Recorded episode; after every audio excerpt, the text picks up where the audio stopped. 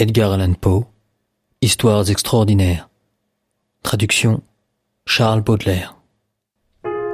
Morella. Lui-même, par lui-même, avec lui-même, homogène éternel. Platon.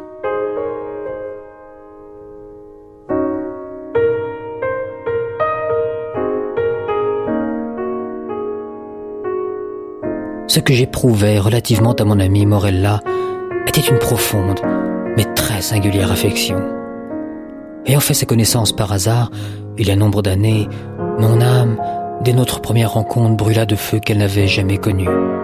Mais ces feux n'étaient point ceux des roses, et ce fut pour mon esprit un amer tourment que la conviction croissante que je ne pourrais jamais définir leur caractère insolite, ni régulariser leur intensité errante.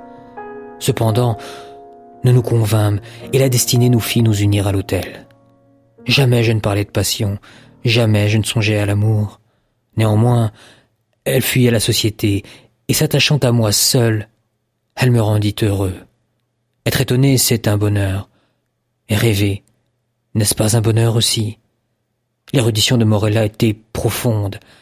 Comme j'espère le montrer, ses talents n'étaient pas d'un ordre secondaire. La puissance de son esprit était gigantesque. Je le sentis, et dans maintes occasions je devins son écolier. Toutefois, je m'aperçus bientôt que Morella, en raison de son éducation faite à Presbourg, étalait devant moi bon nombre de ces écrits mystiques qui sont généralement considérés comme l'écume de la première littérature allemande. Ces livres, pour des raisons que je ne pouvais concevoir, faisaient son étude constante et favorite. Et si avec le temps il devint aussi la mienne, il ne faut attribuer cela qu'à la simple mais très efficace influence de l'habitude et de l'exemple. En toutes ces choses, si je ne me trompe, ma raison n'avait presque rien à faire.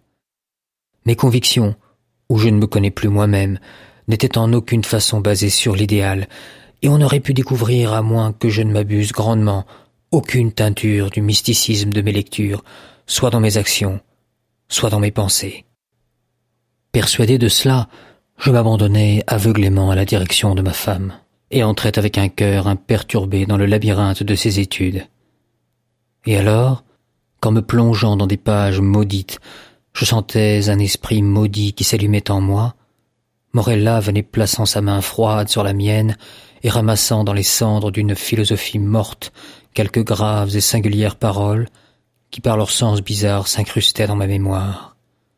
Et alors, pendant des heures, je m'étendais rêveur à son côté, et je me plongeais dans la musique de sa voix, jusqu'à ce que cette mélodie à la longue s'affectât de terreur, et une ombre tombait sur mon âme, et je devenais pâle, et je frissonnais intérieurement à ces sons trop extraterrestres. Et ainsi, la jouissance s'évanouissait soudainement dans l'horreur, et l'idéal du beau devenait l'idéal de la hideur, comme la vallée de Hinnom est devenue la géhenne. Il est inutile d'établir le caractère exact des problèmes qui, jaillissant des volumes dont j'ai parlé, furent pendant longtemps presque le seul objet de conversation entre Morella et moi. Les gens instruits dans ce que l'on peut appeler la morale théologique les concevront facilement, et ceux qui sont illettrés n'y comprendraient que peu de choses en tout cas.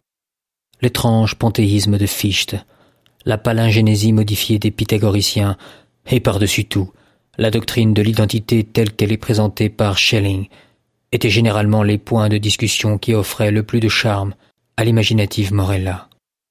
Cette identité, dite personnelle, M. Locke, je crois, l'a fait judicieusement consister dans la permanence de l'être rationnel. En tant que par personne, nous entendons une essence pensante, douée de raison, et en tant qu'il existe une conscience qui accompagne toujours la pensée, c'est elle, cette conscience, qui nous fait tous être ce que nous appelons nous-mêmes, nous distinguant ainsi des autres êtres pensants, et nous donnant notre identité personnelle. Mais le principium individuationis, la notion de cette identité qui, à la mort, est ou n'est pas perdue à jamais, fut pour moi, en tout temps, un problème du plus intense intérêt, non seulement à cause de la nature inquiétante et embarrassante de ses conséquences, mais aussi à cause de la façon singulière et agité dont en parlait Morella. Mais en vérité, Le temps était maintenant arrivé où le mystère de la nature de ma femme m'oppressait comme un charme. Je ne pouvais plus supporter l'attouchement de ses doigts pâles, ni le timbre profond de sa parole musicale, ni l'éclat de ses yeux mélancoliques. Et elle savait tout cela, mais ne m'en faisait aucun reproche. Elle semblait avoir conscience de ma faiblesse ou de ma folie, et tout en souriant, elle appelait cela la destinée.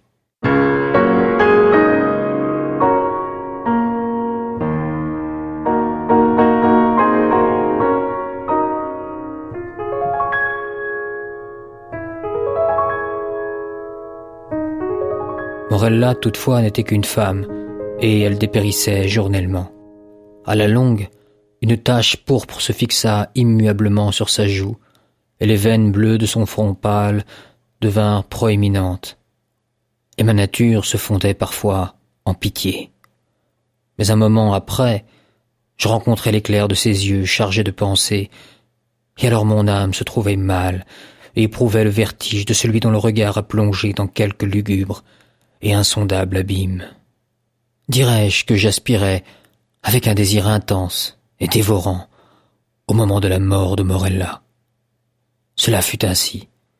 Mais le fragile esprit se cramponna à son habitacle d'argile pendant bien des jours, bien des semaines, et bien des mois fastidieux, si bien qu'à la fin mes nerfs torturés remportèrent la victoire sur ma raison, et je devins furieux de tous ces retards, et avec un cœur de démon je maudis les jours, et les heures, et les minutes mère qui semblaient s'allonger, et s'allonger sans cesse, à mesure que sa noble vie déclinait, comme les ombres dans l'agonie du jour. Mais un soir d'automne, comme l'air dormait immobile dans le ciel, Morella m'appela à son chevet. Il y avait un voile de brume sur toute la terre, et un chaud embrasement sur les eaux, et à voir les splendeurs d'octobre dans le feuillage de la forêt, on eût dit qu'un bel arc-en-ciel était allé choir du firmament. Voici le jour des jours, dit-elle quand j'approchais, le plus beau des jours pour vivre ou pour mourir. C'est un beau jour pour les fils de la terre et de la vie. Ah, le plus beau encore pour les filles du ciel et de la mort. Je baisai son front, et elle continua. Je vais mourir, cependant, je vivrai. Morella, ils n'ont jamais été ces jours où il t'aurait été permis de m'aimer, mais celles que dans la vie tu abhorras, dans la mort tu l'adoreras. Morella, je répète que je vais mourir, mais en moi est un gage de cette affection. Ah, quelle mince affection que tu as éprouvée pour moi, Morella. Et quand mon esprit partira, l'enfant vivra, ton enfant, mon enfant à moi, Morella. Mais tes jours seront des jours pleins de chagrin, de ce chagrin qui est la plus durable des impressions, comme le cyprès est le plus vivace des arbres. Car les heures de ton bonheur sont passées, et la joie ne se cueille pas deux fois dans une vie, comme les roses de Paestum deux fois dans une année. Tu ne joueras plus avec le temps le jeu de l'homme de Théos. Le myrte et la vigne te seront choses inconnues, et partout sur la terre tu porteras avec toi ton suaire, comme le musulman de la Mecque. Morella m'écriai-je. Morella Comment sais-tu cela? Mais elle retourna son visage sur l'oreiller. Un léger tremblement courut sur ses membres. Elle mourut, et je n'entendis plus sa voix. Cependant, comme elle l'avait prédit, son enfant auquel en mourant elle avait donné naissance, et qui ne respira qu'après que la mère eut cessé de respirer, son enfant, une fille, vécut. Et elle grandit étrangement en taille, en intelligence, et devint la parfaite ressemblance de celle qui était partie. Et je l'aimais d'un plus fervent amour que je ne me serais cru capable d'en éprouver pour aucune habitante de la terre. Mais avant qu'il fît longtemps, le ciel de cette pure affection s'assombrit, et la mélancolie, et l'horreur, et l'angoisse y défilèrent en nuages.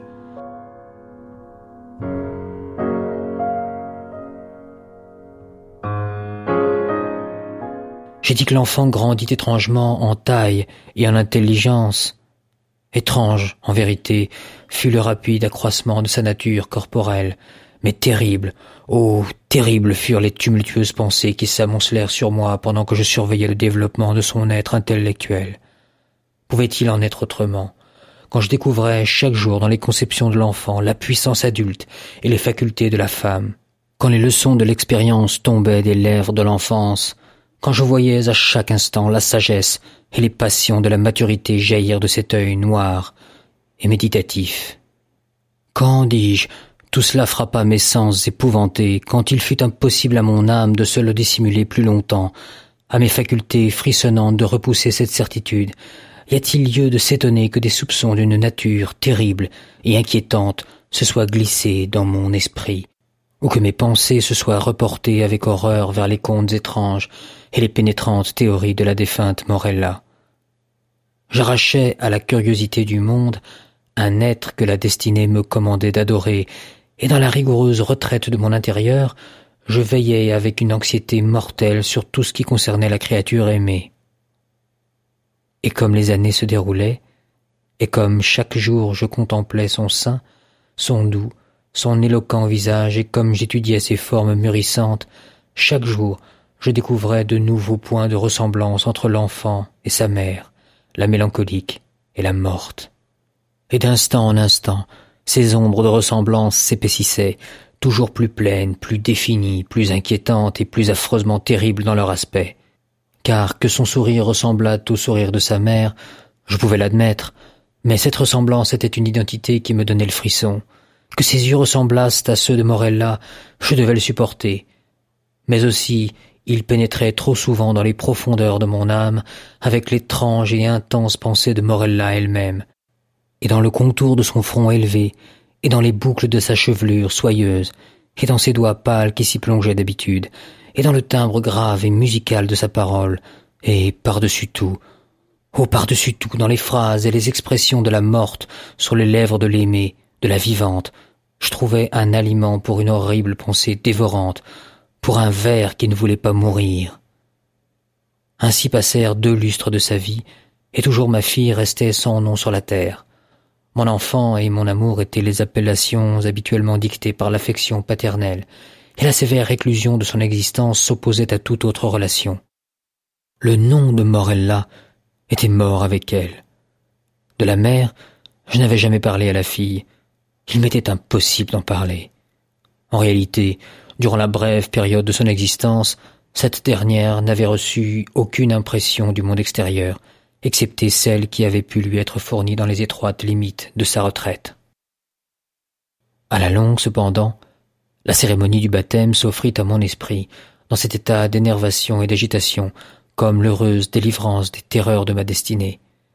Et au fond baptismaux j'hésitais sur le choix d'un nom.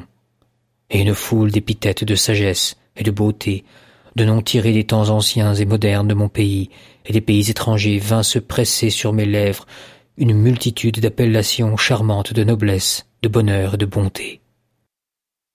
Qui m'inspira donc alors d'agiter le souvenir de la morte enterrée? Quel démon me poussa à soupirer un son dont le simple souvenir faisait toujours refluer mon sang par torrents des tempes au cœur? Quel méchant esprit parla du fond des abîmes de mon âme, quand sous ces voûtes obscures et dans le silence de la nuit, je chuchotais dans l'oreille du saint homme les syllabes Morella. Quel être, plus que démon, convulsa les traits de mon enfant et les couvrit des teintes de la mort, quand, tressaillant à ce nom à peine perceptible, elle tourna ses yeux limpides du sol vers le ciel, et tombant prosternée sur les dalles noires de notre caveau de famille, répondit Me voilà. Simples mots tombèrent distincts, froidement, tranquillement distincts dans mon oreille, et de là, comme du plomb fondu, roulèrent en sifflant dans ma cervelle. Les années, les années peuvent passer, mais le souvenir de cet instant, jamais. Ah, les fleurs et la vie n'étaient pas chose inconnue pour moi, mais l'aconite et le cyprès m'ombragèrent nuit et jour, et je perdis tout sentiment du temps et des lieux, les étoiles de ma destinée disparurent du ciel, et dès lors la terre devint ténébreuse, et toutes les figures terrestres passèrent près de moi comme des ombres voltigeantes, et parmi elles je n'en voyais qu'une. Morella.